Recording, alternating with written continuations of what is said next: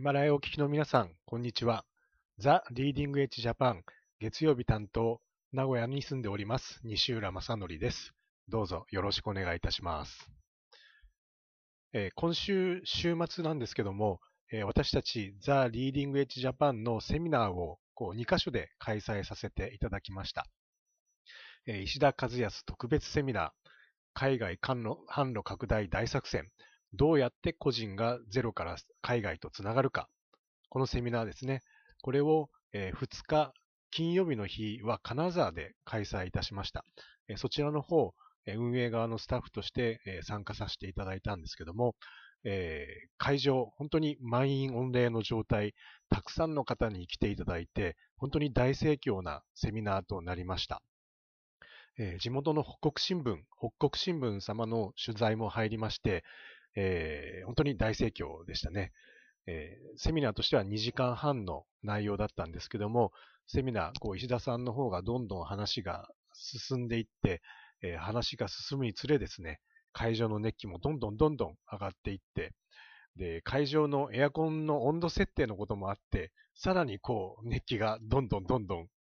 高まっていってですね、えー、まさに激アツ、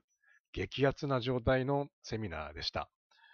えー、セミナーの会場で、えー、石田和康さんの本、えー、行動できない自分を勝手に変えてしまうすごい方法、こちらも販売させていただいたんですけども、本当にこれはもうたくさんの方に買っていただきまして、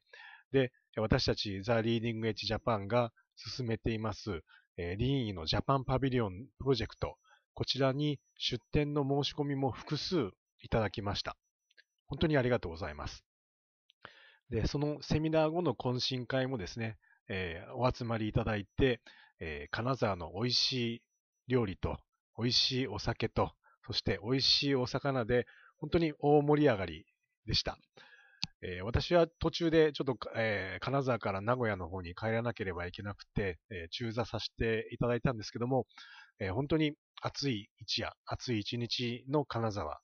え8月2日金曜日でした。えー、それから一夜明けて、えー、翌、えー、8月3日土曜日ですね、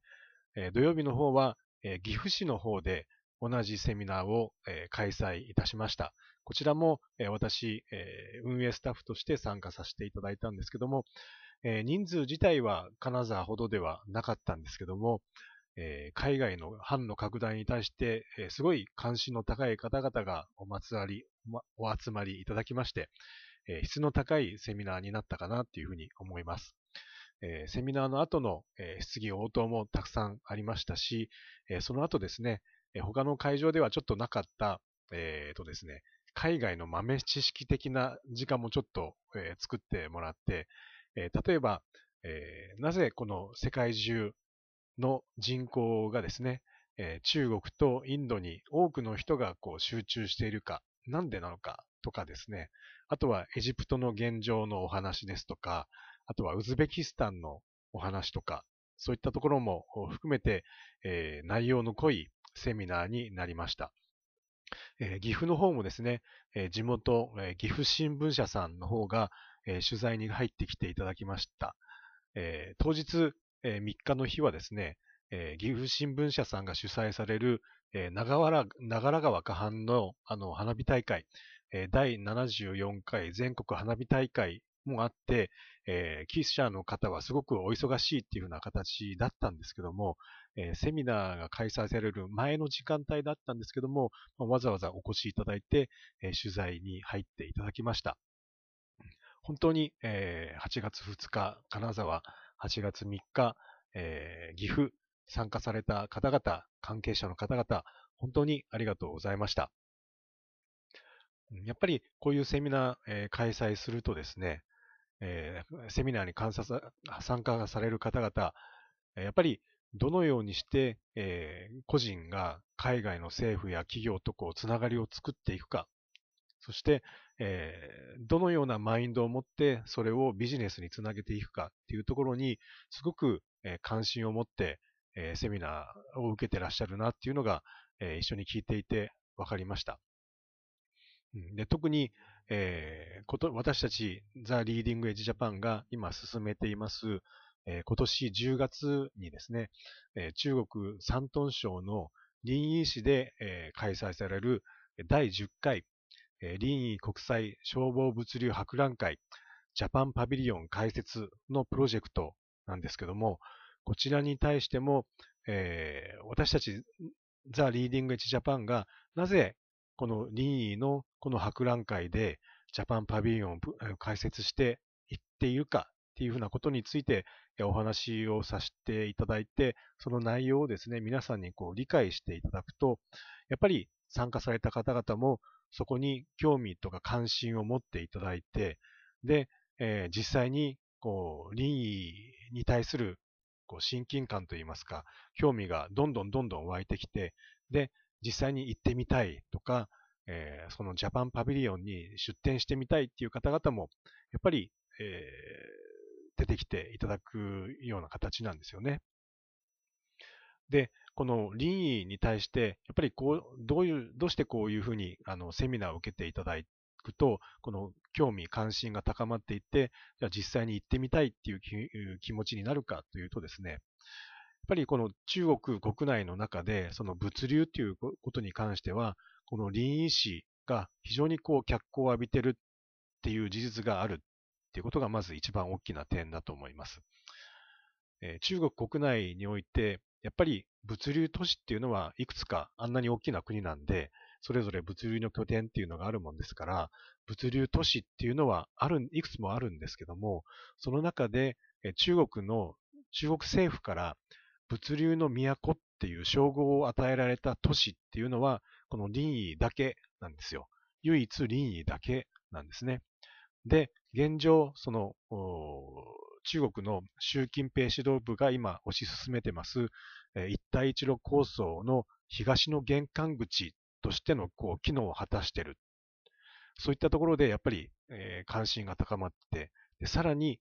さらにはですね、この林沂っていうのは今でこそこう、えー、中国の中での一大国際物流ハブですけども、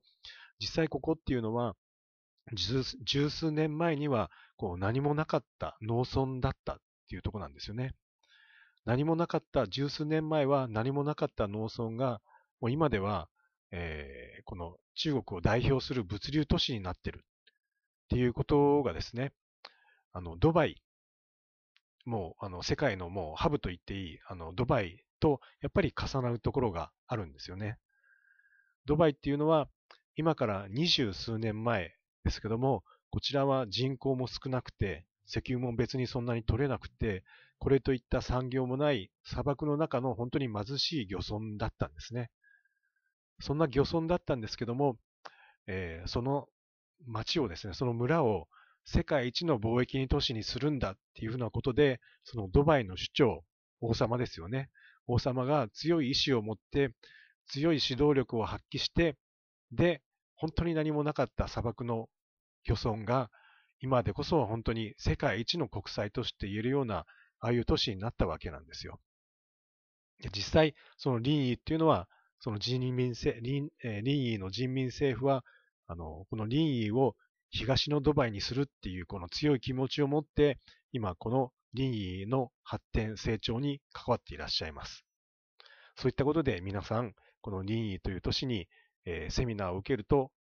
感銘を受けて、えー、行ってみたい、出展してみたいっていう気持ちになるんですね。はい。えー、私たちザ・リーディング・エッジ・ジャパンは、このセミナーをさらに、えー、この後も続けてまいります。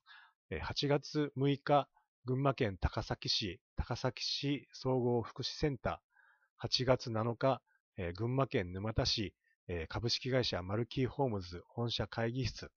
えー、8月12日、大阪市、大阪市立中央会館、そして8月20日、仙台市、エルソーラ仙台、こちらでどんどんこれからも、セミナーを進めてまいります。えー、に関わりたい、林医に行ってみたい、任意で出展してみたい、